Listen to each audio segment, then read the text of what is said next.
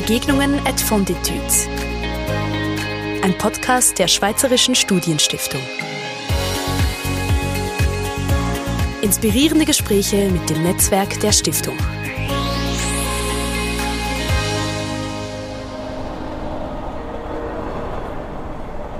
Nächster Halt Zürich Hauptbahnhof.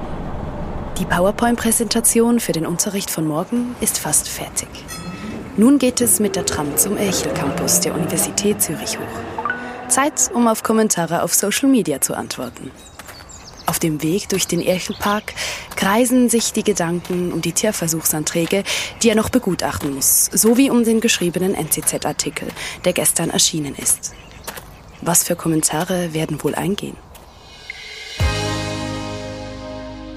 Liebe Zuhörerinnen, liebe Zuhörer, ich begrüße Sie ganz herzlich zur heutigen Podcast-Folge. Mein Name ist Sarah Beyeler, ich arbeite als wissenschaftliche Mitarbeiterin bei der Schweizerischen Studienstiftung und ich freue mich auf das Gespräch mit unserem heutigen Gast. Sie haben vorhin einen Einblick in seinen Alltag erhalten. Servan Grüninger ist ehemaliger Geförderter der Schweizerischen Studienstiftung. Er hat sein Studium mit Politikwissenschaften und Recht begonnen und mit Biostatistik und Computational Science abgeschlossen. Momentan schreibt er seine Dissertation am Institut für Mathematik an der Universität Zürich.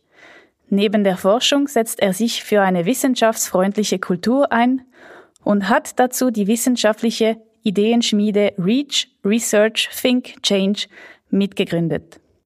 Zudem publiziert er regelmäßig zu wissenschaftlichen Themen in der Neuen Zürcher Zeitung und in anderen Schweizer Zeitungen. Servan, schön bist du hier.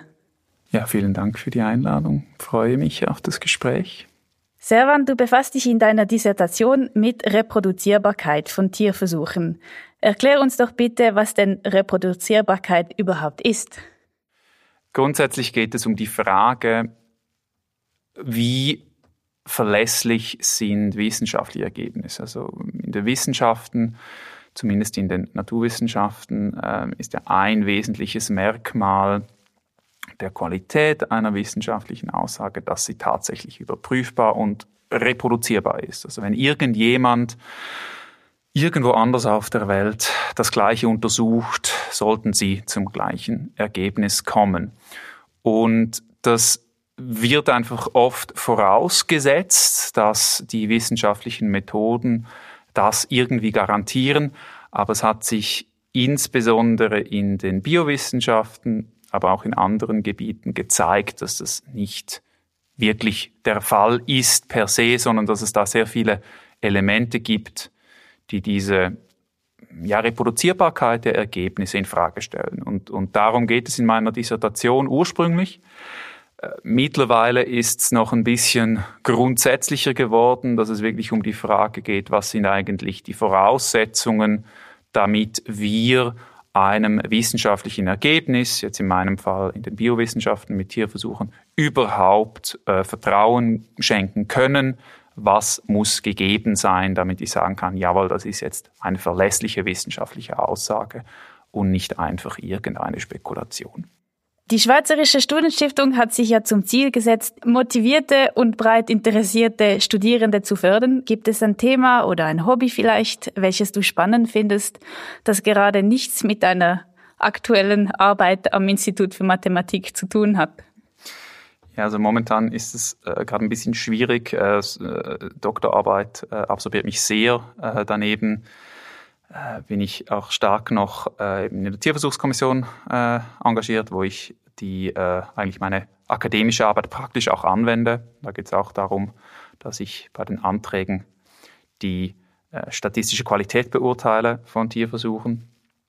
Und daneben als Präsident von REACH geht mir das ehrenamtliche Engagement auch nicht aus. Das heißt, momentan ist sehr viel am Laufen, überproportional viel. Ähm, was ich momentan einfach mache, um mich so ein bisschen zu entspannen, sind äh, äh, Pflanzen. Ich habe sehr viele Pflanzen zu Hause, was äh, Leute äh, immer wieder überrascht sind, wenn sie nach Hause kommen, respektive dieses Hobby meiner Frau zuschreiben. Äh, das macht mir sehr großen Spaß. Äh, ich dilettiere auf der Ukulele seit zwei Jahren. Das war ein Geburtstagsgeschenk. Und äh, ja, ich, ich, um wirklich abzuschalten, spiele ich immer wieder verschiedene Videospiele mit einer Gruppe von engen Freunden, äh, einmal pro Woche. Das ist wirklich eine gute Gelegenheit abzuschalten. Das sind so die drei Hobbys, äh, die mich am meisten auf Trab halten oder ablenken, besser gesagt. Und das ist ja auch wichtig für den Ausgleich. Genau. Du bist sehr vielseitig engagiert. Wie, wie hältst du den Überblick? Genau, also momentan, ich glaube, ist Überblick wäre gelogen, wenn ich den hätte. Äh, normalerweise ist es wirklich einfach so, dass ich versuche, äh, die Anzahl an parallelen äh, Verpflichtungen so weit wie möglich äh, zu minimieren. Manchmal geht das halt nicht, aber wirklich mich auf jeden Tag auf etwas anderes zu fokussieren, das abzuschließen und dann zum nächsten zu gehen. Aber eben, es kommt immer wieder vor, dass etwas zwischen Stuhl und Bank fällt. Das äh, ist unbefriedigend, aber ich habe bis jetzt noch keine perfekte Lösung gefunden.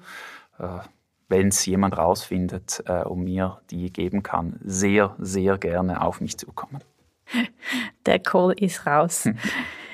Kommen wir doch nun zur Rolle der Wissenschaft äh, zurück und eben großteils deines Alltags erfolgt in einem akademischen Umfeld. Du beschäftigst daneben aber auch mit der Rolle der Wissenschaft in der Gesellschaft. Welche Verantwortung tragen deiner Meinung nach Wissenschaftlerinnen und Wissenschaftler gegenüber der Gesellschaft? Das ist eine sehr gute Frage. Und ich, ich würde zuerst mal sagen, nur weil man forscht oder weil man Wissenschaftlerin ist, hat man nicht einfach eine größere oder eine kleinere Verantwortung, als äh, wenn man in einem anderen Beruf tätig ist. Ich glaube, man hat in erster Linie die Verantwortung, sich nach den Regeln der, der Wissenschaft zu verhalten, neues Wissen zu schaffen und äh, das ist die primäre Verantwortung. Und alles, was darüber hinausgeht, ist die gleiche Verantwortung, wie wir alle haben, dass wir ähm, mit anderen Menschen leben, dass wir bis zu einem gewissen Grad auch für andere Menschen leben und ja, so, so dumm das auch klingt, versuchen, gute Menschen zu sein. Ich verstehe aber natürlich, wo, woher die Frage kommt. Ich meine, die Wissenschaft ist jetzt nicht irgendein System, sondern es ist in unserer Gesellschaft enorm wirkungsmächtig. Also es gibt keinen Bereich in unserer Gesellschaft, in dem wir nicht direkt oder indirekt die äh, Konsequenzen wissenschaftlichen Arbeitens sehen. Also ich meine, die, die, die technologischen Möglichkeiten, die wir hier haben, um diesen Podcast aufzunehmen, sind am Schluss Resultat wissenschaftlichen Arbeitens, aber auch in den politischen Diskussionen, in gesellschaftlichen Diskussionen, wenn man mit dem Argument kommt, die Wissenschaft sagt, ist das ein sehr starkes Argument. Äh, es, es sagt am Schluss oder es behauptet, dass äh, wenn die Wissenschaft etwas sagt, dass das eine Aussage über die Realität, die Wirklichkeit ist. Und ich glaube, da hat man dann schon eine Verantwortung, wenn man äh, sich als Wissenschaftlerin, Wissenschaftler einbringt äh, in solche Debatten, dass man da auch mit der entsprechenden Vorsicht und ähm, Weitsicht auch vorgeht und sich bewusst ist, dass ja, das ist der Anspruch der Wissenschaft, ähm, Wissen zu schaffen, verlässliches Wissen zu schaffen, aber dass man das nur meistens in Bezug auf sehr, sehr spezifische und eng umrissene Fragen tun kann. Und alles, was darüber hinausgeht, das, das ist dann äh, Teil der gesellschaftlichen Diskussion. Und da muss es dann auch möglich sein, dass sich nicht wissenschaftliche Perspektiven einbringen und dass man das diskutieren kann, ohne dass man als Wissenschaftler selber gerade den Anspruch erhebt, alles, was nicht wissenschaftlich ist, darf gar nicht erst zur, zur Diskussion stehen. Ähm, ich sage das deshalb, weil eben, das ist, ich glaube, ich gerade in den letzten Jahren immer wieder mal eine, äh, ein, ein Zankapfel gewesen, dass einige grundsätzlich sehr gut etablierte wissenschaftliche Fakten einfach mal in Abrede gestellt haben, äh, was problematisch ist, aber gleichzeitig Wissenschaftlerinnen und Wissenschaftler dann darauf reagiert haben, dass sie grundsätzlich auch äh, Positionen im Diskurs äh, kaum akzeptiert haben, die halt äh, äh gar nicht Fakten in Abreden stellen, sondern einfach eine nicht wissenschaftliche Perspektive einnehmen. Ich glaube, eben da hat man dann eine große Verantwortung, wenn man sich in solche Debatten einmischt, ähm, dass diese Gratwanderung zwischen wissenschaftlicher Verlässlichkeit, aber äh, gleichzeitig auch natürlich gesellschaftlicher Wirkung äh, gut zu meistern. Du hast es selber gesagt, jeder von uns hat eine gewisse Verantwortung. Und ich nehme dich als jetzt ein sehr verantwortungsbewusster Mensch wahr. Ähm, war dieses Verantwortungsbewusstsein schon immer da oder hat es sich im Laufe der Zeit entwickelt? Also zuerst mal bin ich sehr froh, dass ich äh, als verantwortungsvoller Mensch wahrgenommen werde. Äh, ich glaube, das hat auch viel damit zu tun, äh, was man von außen sieht. Da äh, achte ich äh, natürlich äh, sehr stark drauf, dass ich mich an, an Abmachungen halte, dass ich Verpflichtungen nachkomme, dass ich gute Arbeit leiste. Und das, das sind auch Dinge, glaube ich, bei denen, mit denen Menschen oft auch Verantwortungsbewusstsein verbinden. Und das sind auf, auf jeden Fall Dinge, die die mir mitgegeben wurde von, von meiner Mutter, von, von Leuten, aber auch in der Schule, von Lehrern. Aber wenn ich jetzt zurückblicke, dann merke ich schon, da war ein Verantwortungsbewusstsein da, das mir mitgegeben wurde von meiner Mutter, in dem Sinne, dass man wirklich schaut, äh, wie man durchs Leben geht, dass man ähm, über sich selber hinaus schaut, äh, was abgeht, dass man auch Verantwortung wahrnimmt gegenüber Mitmenschen immer noch sehr allgemein, aber äh, ich glaube, daher kommt das Ganze. Aber auf der anderen Seite eben, es von außen wirkt das auch sehr gut, äh, hoffe ich, äh, oder, äh, dass, dass ich verantwortungsvoll bin. Ähm, das ist, glaube ich, auch wie ein bisschen ein Glück, dass man bei mir vor allem die Dinge von außen sieht. Äh, nach innen, also ich bin, kann man meine Frau fragen, ich bin ein rechter Chaot, also Bücher und Papiere und so, das Büro ist eine Katastrophe. Äh, ich glaube, wenn Leute das sehen würden, äh, wenn sie auch sagen, ja, passt das zu einem Verantwortungsbewusstsein? Also ich glaube, wir alle haben so gewisse Elemente, wo wir dann weniger verantwortungsvoll sind. Und warum ich das jetzt hier so sage, ist, weil es mir in der ganzen Diskussion um die Verantwortung auch darum geht zu betonen, dass äh, eben das, was, was du jetzt vielleicht als verantwortungsbewusst bei mir anschaust, das freut mich, wie gesagt, aber ich glaube, es gibt ganz viele Menschen, die sind mindestens so verantwortungsbewusst oder noch viel verantwortungsbewusster als ich, aber in einer Hinsicht, die von außen halt nicht so gut sichtbar ist. Also sie übernehmen Verantwortung, äh, jetzt eben, um auf meine Mutter auch zurückzukommen, für ihre Familie, äh, für ihre Mitmenschen, ohne dass sie jemals irgendwie groß gesellschaftlich oder beruflich ja, in, in, eine, in eine Verantwortungsposition kommen. Deswegen habe ich jetzt hier ein bisschen aufgeholt, weil ich, man merkt vielleicht immer ein bisschen, mich unwohl fühle mit, diesen, ähm, äh, mit diesem Lob, auch wenn ich es sehr gerne natürlich annehme. Da stimme ich dir voll zu. Verantwortung heißt nicht nur das, was man von außen sieht, sondern auch, was mir, was eigentlich jede und jeder von uns im Alltag auch lebt. Kommen wir doch nun zur Schweizerischen Studienstiftung. Du wurdest 2010 in das Förderprogramm der Schweizerischen Studienstiftung aufgenommen und bist seit 2019 Mitglied von SWIVI, die Vereinigung der ehemaligen Geförderten. Was verbindet dich am stärksten mit der Studienstiftung? Die Menschen. Also es ist ganz klar, ich habe viele gute Freunde aus der Studienstiftung gewonnen. Also lustig, einer mm, wirklich enger Freund, beide leider viel zu beschäftigt, sehen uns viel zu selten, aber ein enger Freund von mir, den habe ich beim Auswahlseminar kennengelernt und wirklich gemeinsam wieder zum Mittagessen getroffen, äh, gemeinsam Veranstaltungen organisiert, das, das dank der Studienstiftung, aber auch ganz viel andere enge Freunde, Bekanntschaften, ähm, im beruflichen ganz viel Kontakte und eben äh, last but definitely not least, äh, meine Frau habe ich über die Studienstiftung kennengelernt. Äh, sie hat mir einen Heiratsantrag gemacht an einer Sommerakademie der Studienstiftung. Also ich glaube, mehr persönliche Verbindung geht fast nicht. Und von dem her ist die Studienstiftung oder ist die Verbindung mit der Studienstiftung immer eine, eine persönliche, über Personen laufende Verbindung. Ja, beim Heiratsantrag war ich selber dabei. Das wird definitiv eins der Highlights von meiner Karriere bei der Studienstiftung sein. Das sind neun Jahre Förderzeit für dich. Ich habe zusammengezählt, das sind etwa über 30 Veranstaltungen, an denen du teilgenommen hast. Du hast aber auch zahlreiche selber organisiert, mitgeleitet.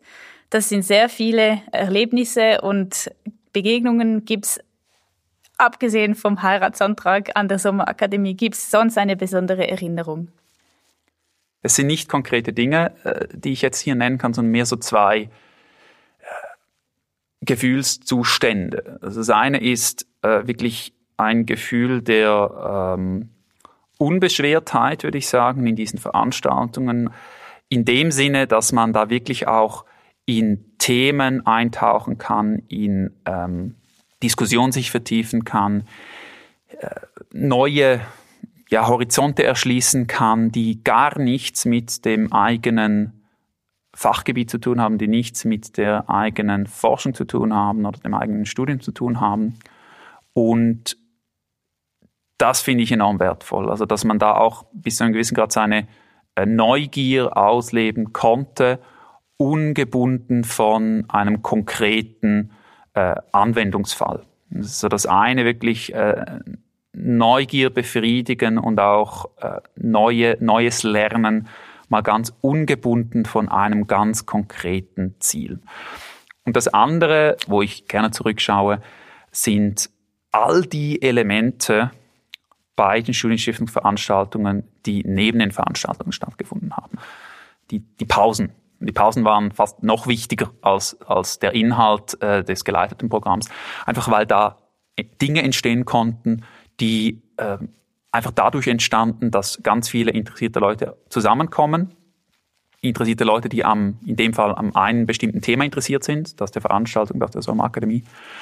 Und dann das aber nehmen und in Pausen weiterentwickeln und am Abend beim Abendessen äh, weitere Gespräche führen. Man kommt dann wirklich vom einen Thema zum nächsten und es wird nie langweilig und es ist gleichzeitig auch immer, so habe ich in Erinnerung, sehr stimulierend und, und auch ja, fachlich gut abgeschützt. Also man muss sich das wirklich vorstellen, man hat da ganz viele Fächer, äh, Fächerhintergründe, die dann an einem Tisch sind. Man hat Studierende, die ganz zu Beginn sind, die äh, Studierende, die schon im Doktorat sind. Man hat äh, Profs, man hat Leute aus der Privatwirtschaft in der Rede, äh, die als Redner teilgenommen haben und so weiter und so fort. Und über diese Interaktion in den Pausen hat man wirklich dann mit Leuten interagieren können, die man sonst nie getroffen hätte und dann plötzlich auch zu Themen sich austauschen könnte, die gar nichts mit der Sommerakademie oder dem Programm zu tun hatten.